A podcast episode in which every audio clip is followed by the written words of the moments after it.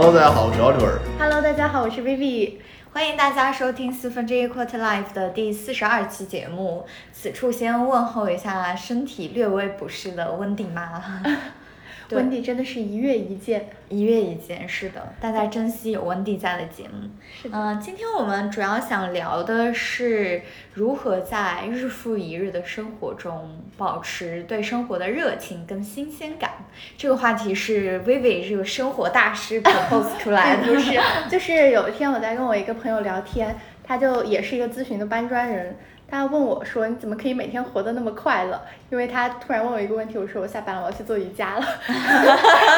收到一个暴击，我就说你也可以，只是你并没有选择去这么做。嗯其实我觉得每个人都是对生活有选择权的，就算工作再苦，就算你那个心情再 down，你还是可以选择去迈出向往积极生活的那一步。所以，我们今天想跟大家聊点 positive 的话题。我先好奇一下，你那天说我去下班去瑜伽是几点钟啊？呃，大概就是六七点吧，这是我的日常。啊也不是每个人都有选择权的。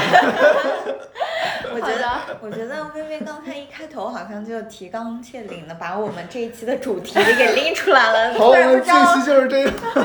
突然不知道聊什么了。嗯，那你们最近有什么遇到特别开心的事儿吗？就是某一个 moment，呃，我我其实想接着你刚才那个，你不想回答我的问题？对我现我我不想回答，我想先讲点苦的。最近没有什么开心的事情。对，最近不好意思。对，最近因为在互联网大厂搬砖，然后咨询人在互联网大厂嘛，就是那个互联网大厂，它是每天按时放饭的，就是十一点五十放午饭，晚上是六点五十放晚饭，然后早上也有早饭，反正就是你如果可以的话，你可以一整天就是全部坐在那个大楼里，都不用出去，就吃完饭就继续工作，吃完饭吃饭的时候有时候也是在那个工位上吃的，然后领饭的时候那个队伍也特别的长嘛，就是大家都在那里排队，就是仿佛一个机器一样，所以我当时实感特别明显的就是感觉实是什么？实就是这。哦实实感实际的实，对，感觉我的感觉是，好像在整个这个庞大的体系里，就是在这个大厂，就自己仿佛是一个微不足道的搬砖人。虽然你每天也从早上工作到晚上很晚，但是你不知道你实际的工作能给这个庞大的机器的运转带来些什么。就是感觉不知道自己的工作的意义在哪儿，就是在那里面很容易有这种感觉。而且我不知道大家有没有看那个《心动的 offer》，呃，不是《心动的信号》这一集，啊那里面不是有一个 Simon 是是腾讯的嘛？嗯然后他当时在有一期里也讲了这种感觉，就是所以他他改变这种内心不舒服的感觉，或者这种无力感的方式是，他会每天尽可能就是自己做饭，就是有一部分的时间是回归到生活的，就这样不会说、哦，我自己是被这个时代的洪流或者被这个齿轮裹挟着走的。嗯，对，这是他的办法，我觉得是一个挺好的办法。但是我的办法就是做完这个项目我就回来溜了，就溜了。对你刚刚说那个放饭，我就觉得特别像我每天给我家猫定时的那个一个喂饭机器，比如说每到十二点，每到六点，嗯就说你可我过来吃饭了。然后刚刚你就让我有这样一种感觉。嗯。对不，过我确实觉得做那个项目也会感觉，我觉得我们做咨询是一种项目制的，是一个对于职场人士来说是一个很好的一点，就是它嗯就首先它会有间隔，就你一个项目和一个项目之间，你会有一个可以休息或者转换一下心情的这个状态。嗯然后你几个项目之间呢，也是有不同的 topic，然后不同的行业，你反正也是很新鲜多彩的。那反而是做这段项目之后，做进到这个大厂里面，然后包括跟一些其他的 corporate 朋友聊，觉得大家的工作真的是，你可以说它是螺丝钉，也可以说它是循规蹈矩。就好像变化没有那么多，而且你其实不太知道你自己的那个活儿在整个庞大组织机器里面运转下来，你的那个是起到一个什么样的作用。给我最大的一个体会就是说，这个大厂还是以工作效率高、协作工具很完善著称的嘛。那它那个协作工具里面呢，就其实你看到一个很长的 document，其实每一个 block 是一个一个人 build 起来的。嗯那可能我在这边 at 艾米丽，你就给他写个东西进来，对，然后大家同时在编辑，更给人一种这个不就是第二次工业革命时代流水线工人的感觉吗？你，更加不是说你自己去 own 一个 module，你自己去 own 一个 project，而是说我们大家一起来做这么一个 product，就是一个 document，嗯对我已经 build 起来。然后我觉得这个公司给我一种就是重回国企的感觉。对，是是，其实是个祛魅的过程了。对对对对对哎，我之前听有、嗯有有有有朋友讲到过，就是那像那个互联网大厂，他们是这样的，就是框住一群螺丝钉。那比如说早上你可能到那里之后，你要是八点半去，你就可以吃到早饭，嗯。那就逼迫你八点半去，而不是九点去。嗯对。然后他晚上下班以后，他可能呃，你本来六点半就有晚饭了，你可能要吃完晚饭再回去。对。那你吃完晚饭坐一会儿就八点半了，但是到九点钟你可以打车报销，嗯。那你就九点钟之后再打，那那个时候再打，你可能就只有十一点才到家，那个时候排队嗯。很多。对，就是他通过这些福利，就让你去在这个机器里待着，嗯。就是规训你嘛。是。嗯，所以其实我觉得我们这期节目，如果是说在寻常生活中怎么去发现一些闪光点，或者说有一些有意思，我觉得我跟 Emily 是一波的，然后薇薇自己是一波的，因为我们俩，因为 somehow 我们两个的工作是，somehow 我们两个的工作是项目制的，是这种多变的，但你现在的工作我理解更多是那种 day to day 的有一些这种 operation 的不是，。我现在其实还是一个企业里面的咨询嘛。然后说是咨询，也不是说完全的那种非常规整化的甲方的战略，而是说我还是可以选择去做一个小的项目，那我就从头做到尾，然后我选择什么时间点去做，做到什么程度。嗯，嗯所以你其实是没有日常的一些 to do 的。对，就没有说我周一这个时间要干嘛，周二要干嘛，我可能就一周一个月把这个东西做出来。啊，哇，感觉这样很危险，很容易散漫。对，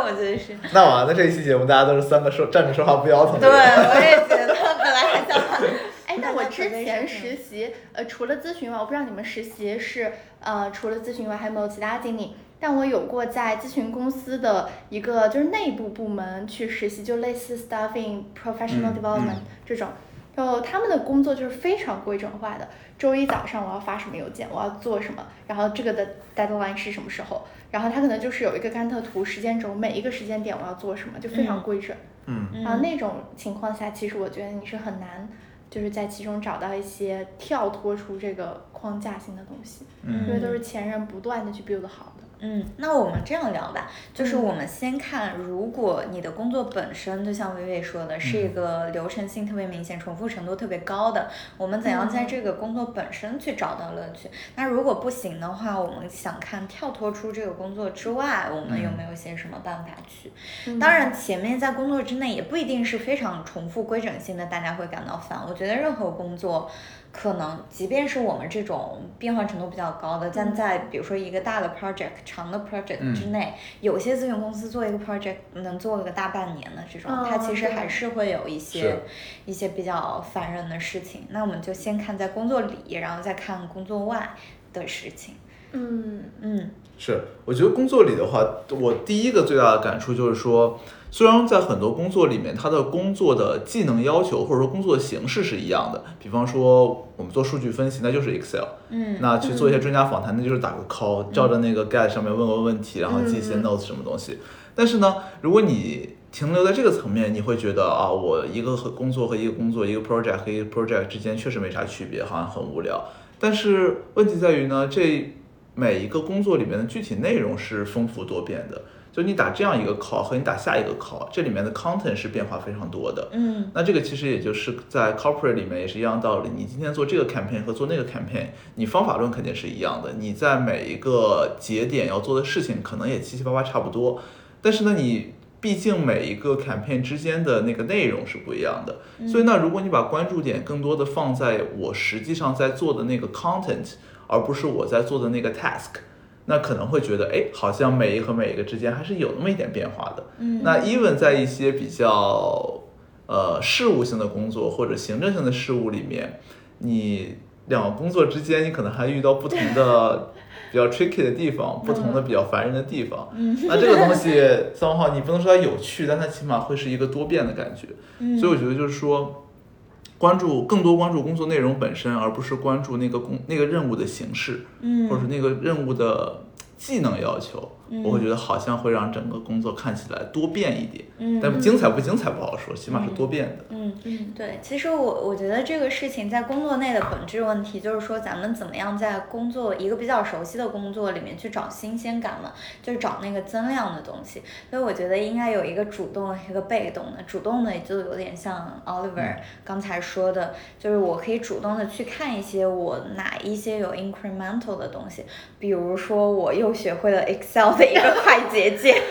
或者是说我又学会了某一个 content，或者我跟呃 expert 沟通的时候又更自如了，这是一一个我自己去找 incremental。但是被动的就是因为你身边的人可能会一直变，我觉得这个是最有意思的，就是嗯。鲶鱼效应嘛，就是如果有一个新的血液或者有一条新的鱼进到了你这个本来有一条新的鱼进到了。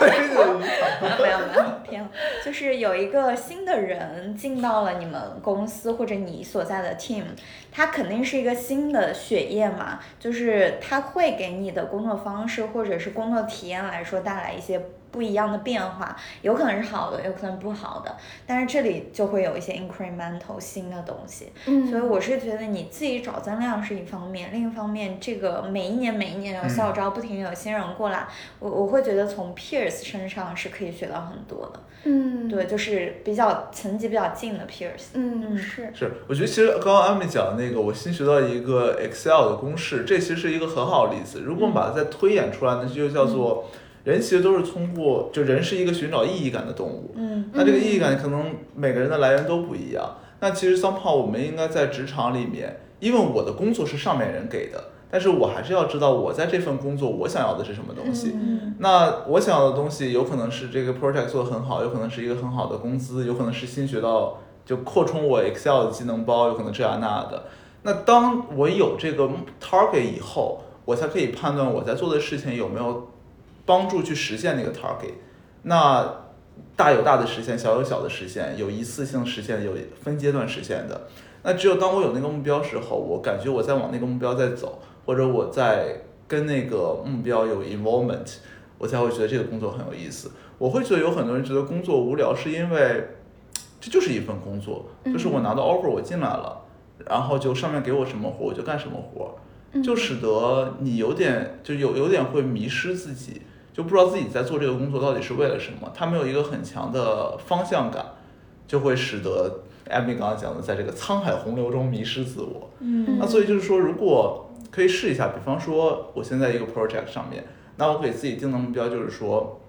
我要非常了解我所在这个 project 的 industry 是怎么样的一个玩法，然后具体可能会包括哪些东西。那比方说，我在这个 midterm 我去我去我去 review 一下，看我有没有真正 get 到这些这些这些 insight 这些 knowledge。如果有的话，那我可能觉得 OK，虽然前面那几周好像大家都事务性的东西，然后天天非常烦，翻来倒去搞那些无聊的东西，但这个确实帮助我实现我的目标了。我达到了我自己一开始给自己预设的那个东西，那这个东西对我来说是很有意义的呀。那同样道理可以放到那种 corporate 里面，比方说我现在在做第十一，就在做双十一的那个 campaign。那 campaign 的话呢，我可能会给自己设定目标，就是上面人会给我 KPI，叫做你在种草这个阶段，在预热这个阶段，你要达到多少的观看量，多少的预售量。那同样的道理，我也可以给我自己设目标，叫做呃，假设我做了去年的那个第十一，我今年第十一要比我去年第十一提高多少百分点？我可以给自己设这样一些 OKR 或者设一些 KPI，那反而就会使得我这个东西感觉我在为我自己做工作。嗯所以说，你做的东西永远不是上面人给你做的，而是说你自己真正非常主动想去做的，嗯好像就会使得看起来比较无聊的东西，呃，你一直觉得它有趣，或觉得起码没有那么无聊。因为这个其实是我之前根据我们在高考时候在那边读书体会到的，就是其实老实说，如果你现在觉得自己的工作循规蹈矩无聊的话，那它的变化的程度起码要比你高考时候读书要高吧。嗯那些死知识点，你在那边刷题做卷子，你翻来覆去不就是搞那些东西吗？那其实我觉得大家，对吧？高考成绩也都不错，起码肯定不是说在高中阶段非常反感这套东西的。那当时为什么没有那么反感？为什么还是在那个框架里面跑得好像很顺利？其实我觉得脏话就是因为有一个很强的目标感，就是你非常知道做那个东西是为自己做的，以及做它是为什么。嗯，就好像能把这个无聊的日常的东西，这个无聊感给消解掉。用一些意义去补充它。对，就是怎么在这种日复一日的工作里面寻找个人价值感。是是。那你可能就一方面可能害怕说自己设一些目标，还有一方面就是我觉得刚刚美丽姐提到一个点，我挺触动，就是除了这种在工作里面，你可能自己想一想，说我怎么能够把这个东西给别人讲出去，就是我我换一种视角或者换一种态度去看我现在在做的工作，就它并不仅仅是一份工作，我想说。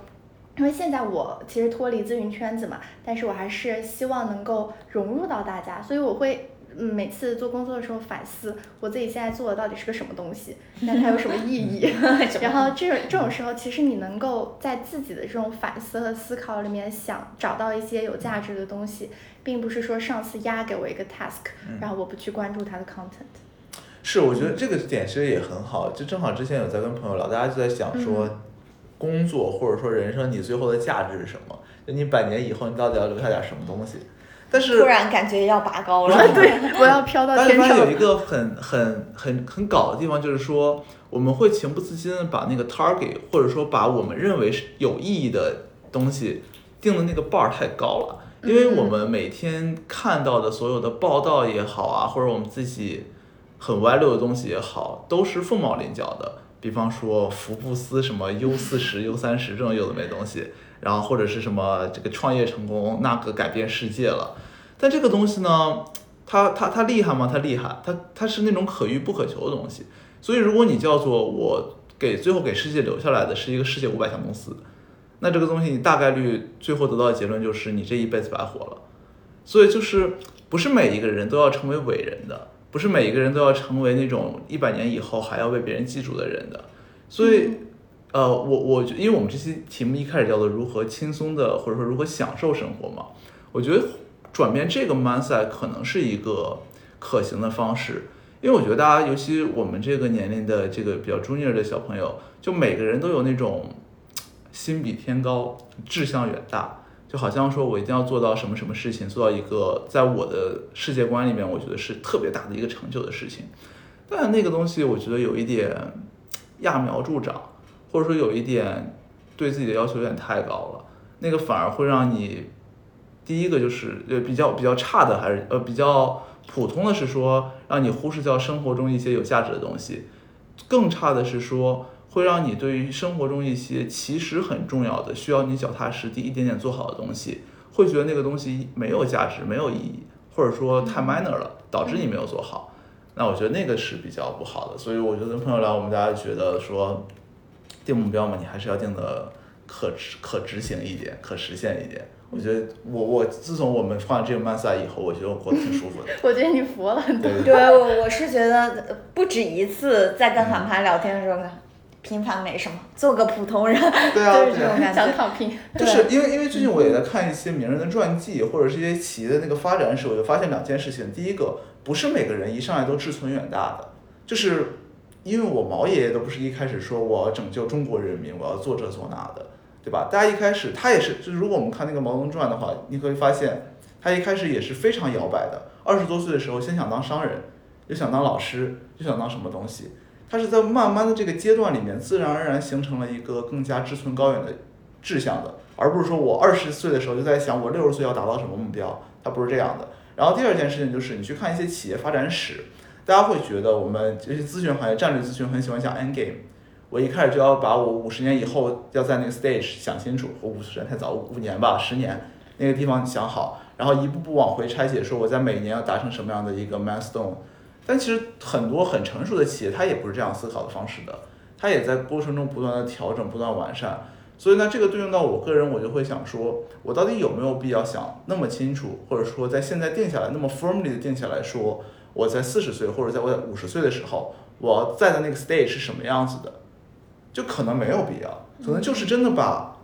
呃，自己手边的一件件小事做好，就积沙成塔，它自然而然不会有一个坏的结果的。嗯，就是那个结果是在你现在来看是一个六十分、八十分，还是一百二十分，其实都还好，就只要是让你满意就好了。嗯对，其实我想给大家分享一个故事，就是刚才。呃，回到这这整个嗯 conversation 之前，韩寒有讲为什么我们会觉得工作无聊或者重复，就是我们没有一个很清晰的目标感。然后这是如果从另外一个角度解释的话，就是或许是因为我们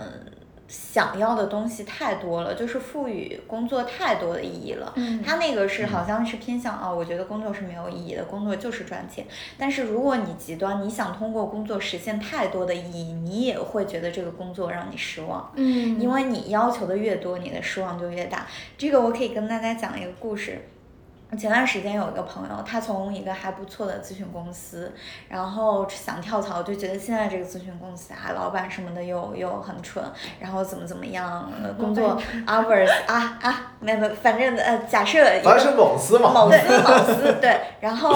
呃工工资待遇也不好，嗯做的东西他又不喜欢，他就想跳槽，然后跳槽了，跳了，成功的跳了，也是一个他比较喜欢的行业。然后他前段时间又来跟我说啊，我觉得跟我想象的不一样，又又讲了 A B C D。不太好的点，就是你会看到他进到某一个每一个的领域里面，他总会看到这个领域里面不好的点，而忘记这个领域里面好的点。就是他希望就像找对象一样嘛，我希望我的这个工作就是十全十美的，又有房有车，又温柔又体贴，长得又帅，就是。你爸妈都会告诉你，哪有天下来什么好事儿，钱多事少，离家近都给你沾上嘛。所以说，这种时候，如果你对一个东西、对一个工作的期待值很高很高的话，你会发现，但凡你发现他一点不满足你的期待，你就说啊，这什么工作，我不想做，我觉得很无聊。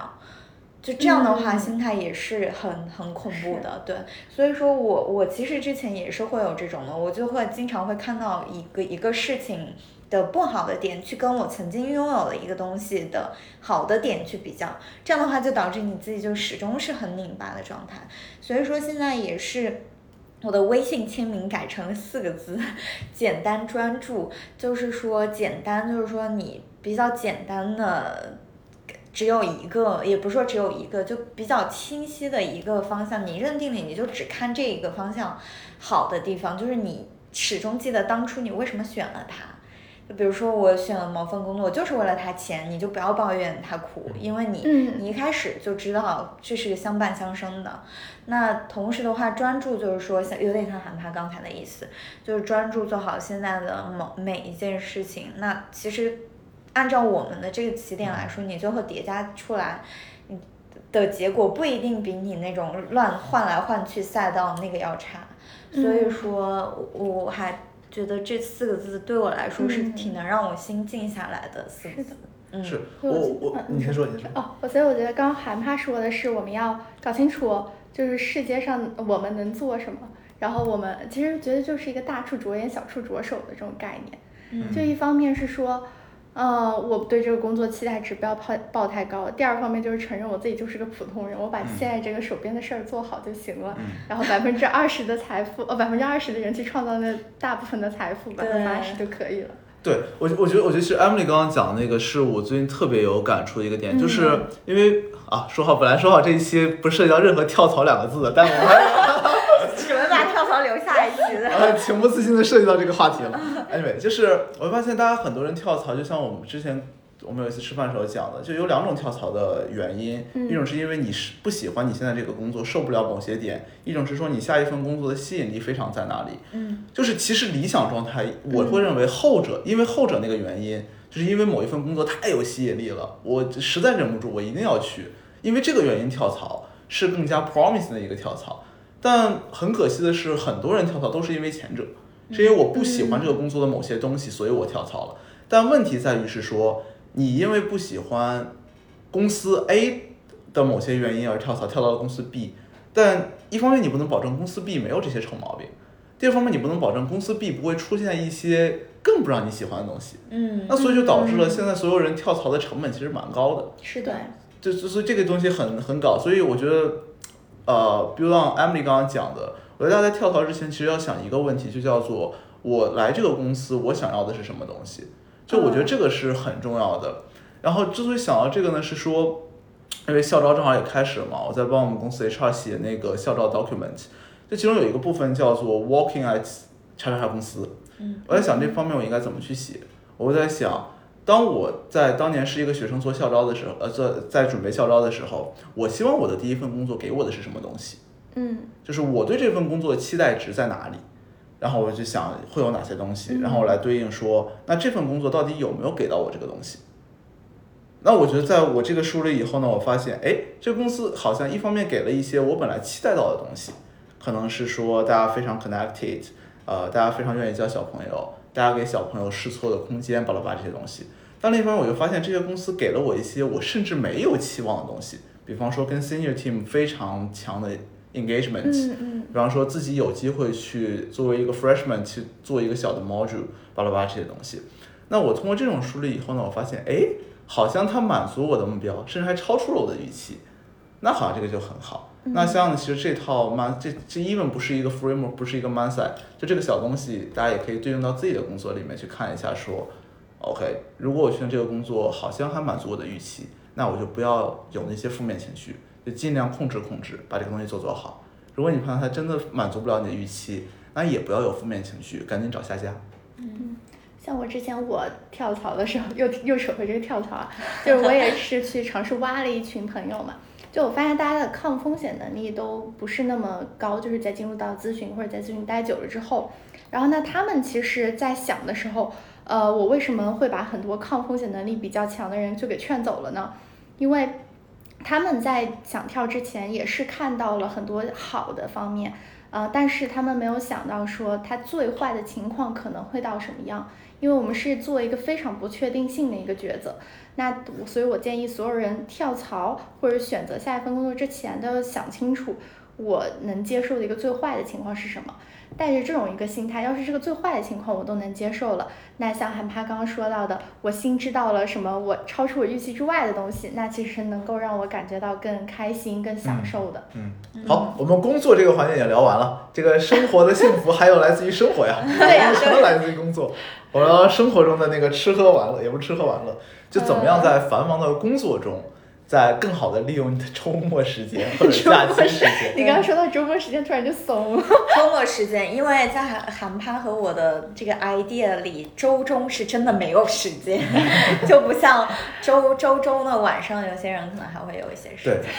对，艾美就是自己有一些人啊有一些人，有一些人，有一些人，就自主自己的自主时间，你怎么样更好的嗯利用它，更加的 indulging yourself。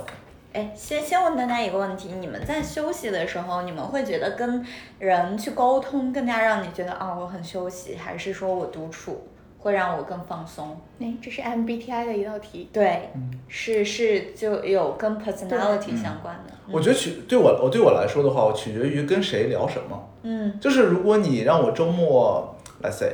呃，随便随便讲啊，你让我跟一个艺术家聊艺术展，嗯我觉得对我来说就是场面试，就是有点没必要。但是你聊其他的话题，比方说跟一个很好的朋友 catch up 一下，跟一个我很尊敬的业内的前辈聊一聊这个行业的事情，他虽然看听起来好像有点工作的感觉，但对我来说，我觉得特别爽。所以我觉得这对我来说是 case by case 的，很难讲。你竟然没有说跟我们一起录播客？对，没有，但是他刚刚说就跟朋友开 shop 的这种时候指 by 向了我 default 是一。个好事情。啊，白头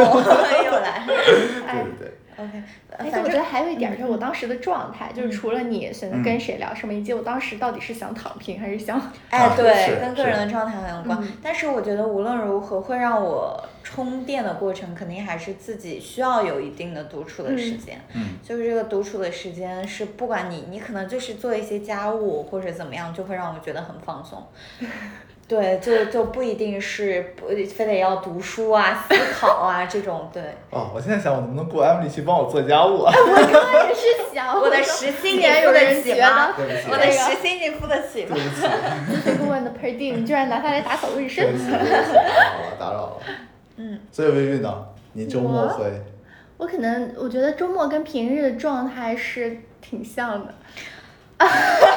打扰。打扰了。但是对我来说嘛，因为我现在可能往返有两个城市，我觉得周末来说，每次都会对我来说像一个旅行。嗯就我总是饱含期待着去做这件事儿事情。就像我最近一个呃让我觉得特别开心的点，或者让我觉得特别呃期待的点，就是和美丽姐在策划一场旅行，然后当美丽姐把这些东西，就咨询顾问能在周中挤出一些非常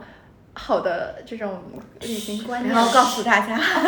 然后来周中再摸鱼，美丽姐在周末给我就是。在周中晚上十二点钟的时候，对，周中凌就是晚上一点。晨，，对，然后给我就是发出旅行要求，我就觉得非常的激动，然后就让我觉得生活有盼头、有期待的去，嗯，嗯，做某件事了。嗯对，嗯，然后发现上海加了星哪儿都去不了。你闭嘴，那倒也没有，我我也是一个危险成分来，危险成分来，但也还好。是的，我发现上海人民现在好像对疫情已经比较对啊没有那么全全国人民对对。嗯，所以大家会觉得在这业余生活中培养一个自己的爱好是一个很重要的事情吗？嗯，我觉得挺好的，但因为我没啥爱好，所以 这这是一个好事儿，但是我培养我没有不出来。所以你们有什么周末的业余爱好？就类似那种，呃，因为我知道有些人，比方说，因为打游戏都是一个业余爱好来的嘛。就有些周末无论多忙，或者周间无论多忙，晚上回家打一盘游戏，就倍儿爽，就整个人就是 refresh，、哦，对，就是你们会有这种，对，我们先定义一下爱好，就把它框的死一点，就是那种无论如何我都要抽出时间来做的事情。我觉得我也是没有。我怎么觉得那个是工作呢？你的爱好是工你作这句话 确实，我也是在那个繁忙的娱乐生活中抽出时间来工作，确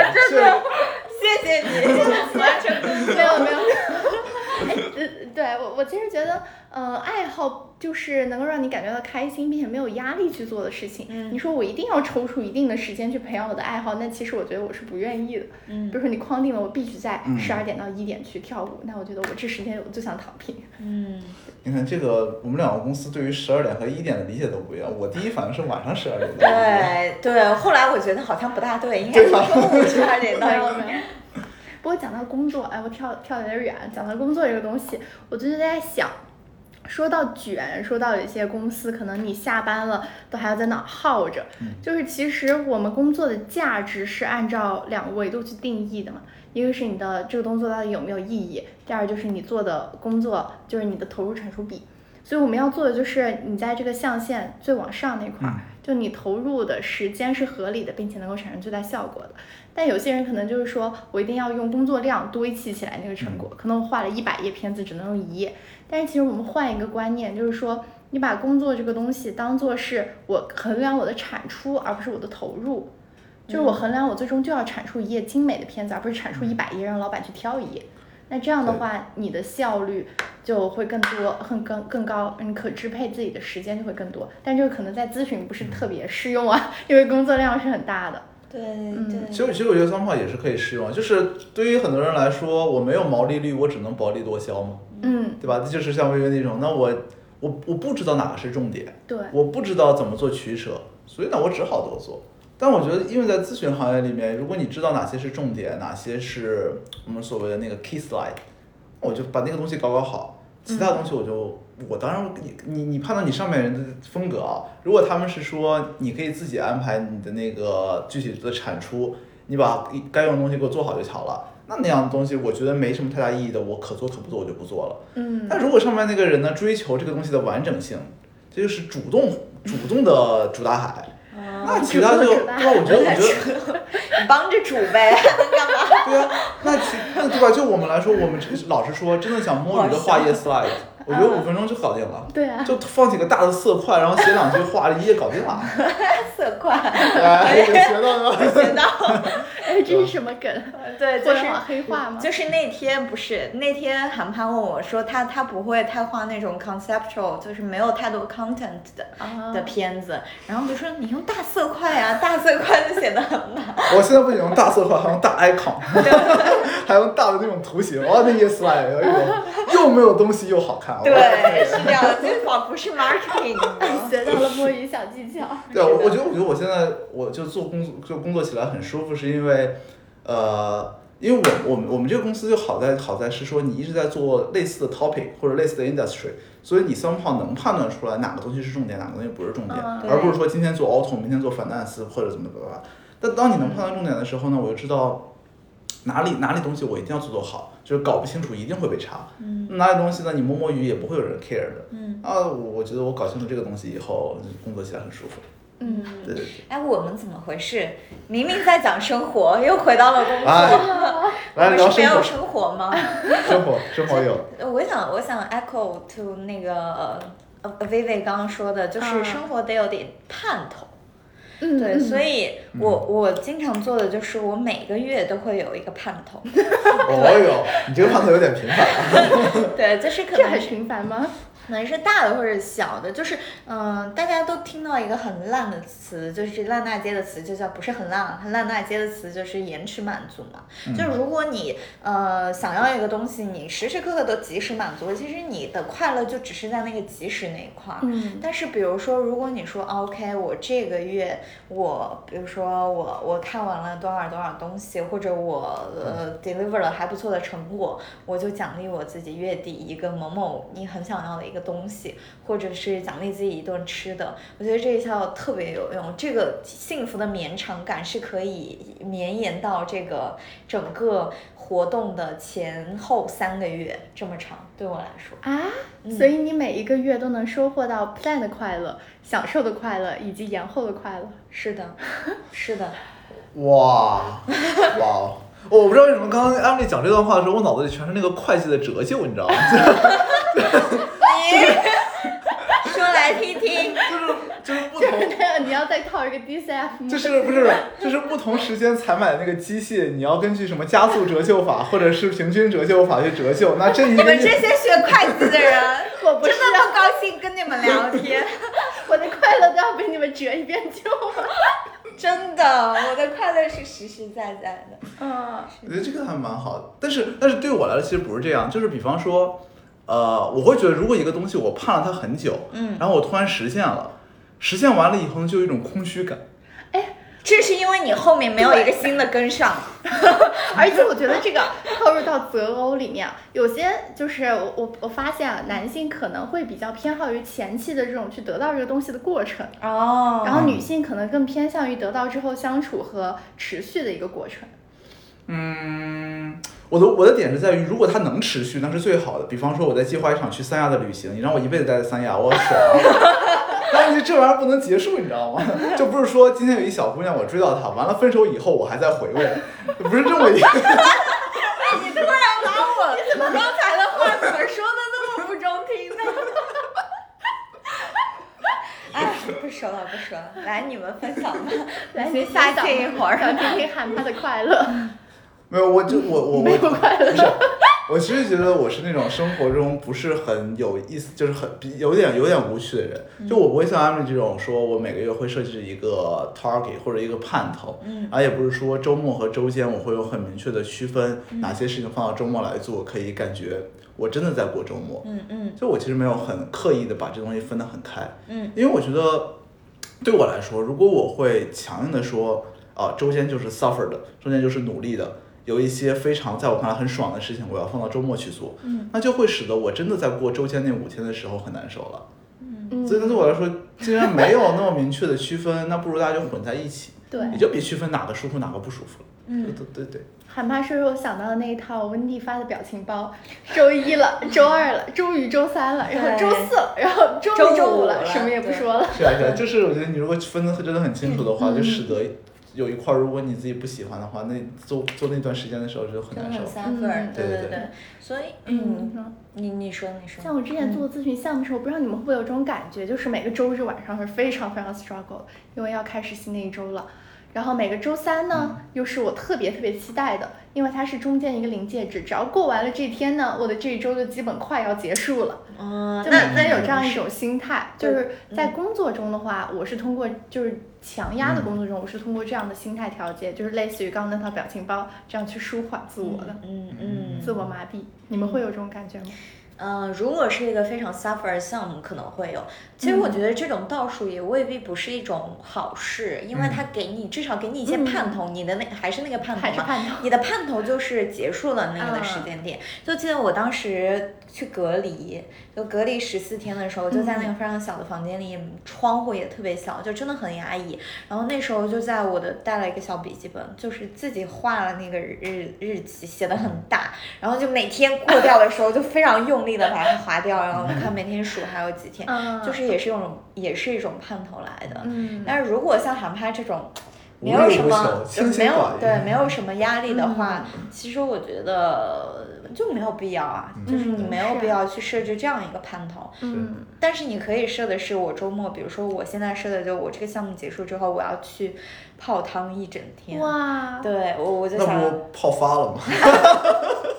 你在什么？你就美丽的煮大海，我去煮煮大海，把自己当大海煮。嗯呃，我之前听朋友说，他用来就是杀日子，或者说就是很 suffer 这段阶段，怎么让他过掉？撕日历，啊，试过这个吗是，我没有试过他们就说什么单向历还是什么东西会出嗯那个那个那个台式日历嘛，就对一页一页撕下来那种。哦，他说那个美丽姐好像有很多。我有我有，但是我并不是，你先说。没有，他就是我没有啊，哦是他说的，就他说这样特别解压。对我其实并不是啊，我是带着一个我每天啊、ending 这一天，然后带着第二天的呃期待去撕，因为我是每一天睡觉之前把它撕掉，就是说嗯、第二天一呃第二天啊新一天要开始，啊这一天结束了，我得安心的睡哎，去，感然后都市丽人啊。对对对，脑子里也可以想一下我今天都干了啥，然后嗯明天我我要干什么，就大概是这种是嗯每一天结束的仪式感。嗯，对所以你觉得这个东西对你的生活质量有提升？有有的，就是你会让你对每一天都会有期待，因为它那个日历每一天的话是不一样的。就是我现在用的是丁香医生的健康日历，比如说今天就跟我说，今天我好像撕到的是什么呃女性绝经之后也要坚持运动，对，然后还有很奇怪的，就是就每天你会觉得。嗯，这是一个仪式感一样的。如果你像小清新也还有豆瓣的电影日历啊，或者是单向历啊这种的，对，嗯也也可以。嗯我会可能打算试一下。哦还有是那个，我看小公主是这个样子的，他们也是有一段阶段很忙那个样子，他会在他的那个 calendar 上面会标说，比方说我从一号忙到十号，啊一号忙完以后就 tick 一下，嗯，二号忙完 tick 一下，就让你感觉那个那个你需要忙那一段越来越少，对然后以及我走过的路特别长，对，就感觉特别爽。就是会有那种成就感，就是有些人喜欢用手写的那个日程，就是你会可以看到那些你往前翻啊，全都划掉划掉的那种感觉，特别爽。嗯，我会打算去试一试，因为你有这种小窍门、小技巧。嗯倒也还好，我我不是一个特别就是搞日历或者呃不一样。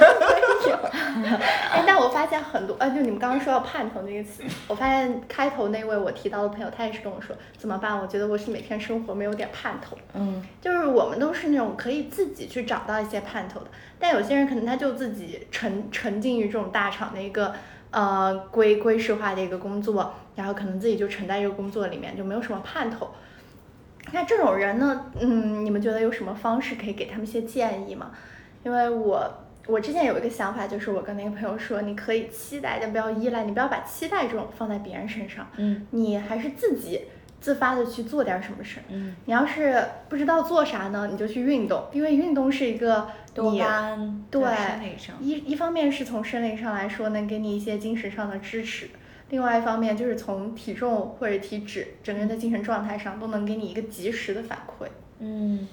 嗯，对于这种真的很 negative 或者沉浸在自己情绪里的人，我觉得可能还是需要一些被动的手段，就是需要先有一个比较比较呃乐观或者什么样的人去带他走出来那一块儿，嗯他可以去看到，因为我总觉得我的所有的人生的 learning 并不是在于说我的前辈怎么样，当然前辈也很重要，但是更多的是我从 peers 身上学到的。所以说，如果你跟他就是一个 negative 的人跟一个 positive 的人，就是相处一段时间之后，那他们俩都会相互有一些改变的。就是他会知道那些 positive 的人在遇到同一件事情的时候，哦，原来事情还可以这么样的去想，是这样的一种 refresh 的感觉。嗯那 positive 不会变被带的 negative 吗？嗯，好问题。嗯，但是我我我会觉得，就是你首先要看到这个世界上的思维方式有哪一些，然后你再主动去选择，嗯你到底是看它 negative 的一面还是 positive 的一面。嗯，但这个东西其实我觉得，呃，老实说我没有很好的解法，因为我觉得这个东西很难。就是我身边确实有那种真的很不喜欢自己的工作，在就是工作对他来说，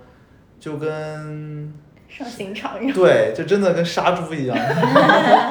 就真的很痛苦。然后我也试图周末跟他一起，就他就人总有自己想做的事情嘛，嗯那就周末跟他做一做那些事情。但就是对我们这种比较 positive 的人来说，OK，我 negative，我我我 suffer 完了以后，我突然做了个什么事情，我会觉得好像呃刷新了，嗯对，这个又又又又又有元气又有动力了。但对他们来说呢，是说，呃，假设啊，一到周五我很难受，周六做了个什么东西，周日就会想，我靠，周六开心完了，又要移到周五了。嗯，就这个东西它你转不过来，所以它不是说我难受一段时间，我有个盼头，或者说我实现那个盼头，或者我做了一件我自己很想做的事情，这事儿就转过来了。嗯，而是说这个东西反而会加深，让我感觉我 suffer 那些，就是我呃怎么讲，让我开心的事情是间断性的，是单次的，但让我不开心的事情是持续的，是连续的。嗯，你反而中间时不时插那么几个让他开心的事儿进去，会让他更感觉他 suffer 那些时间更难受。像拿个刀慢慢的。对啊，就这个东西，老实说我没有太好的办法，我觉得嗯只能说可能他真的很不适合那份工作你可能考虑换一下吧。嗯，就我觉得这个有点难。然后至于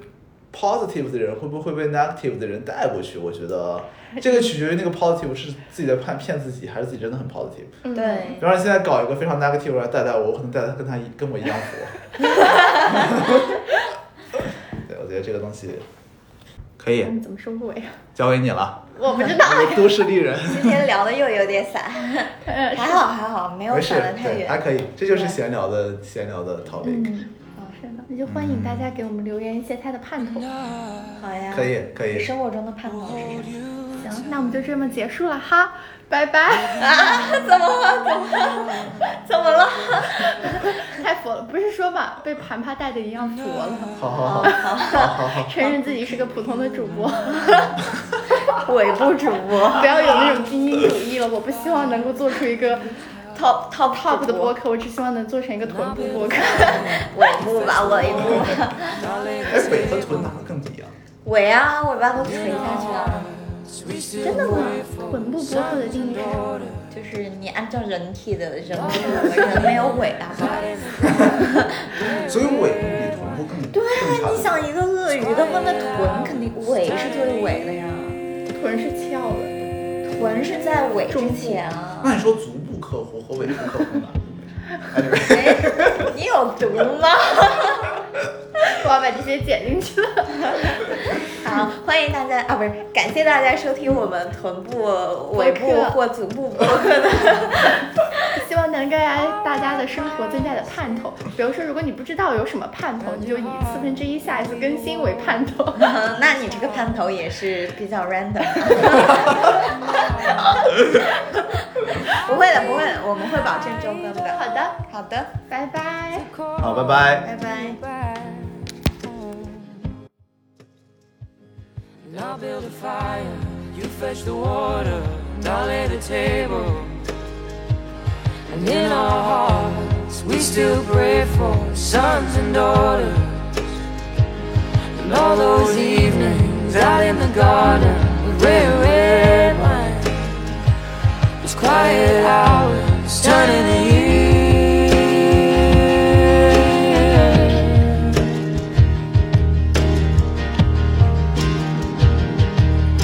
All to come. For now we're still young, we're just building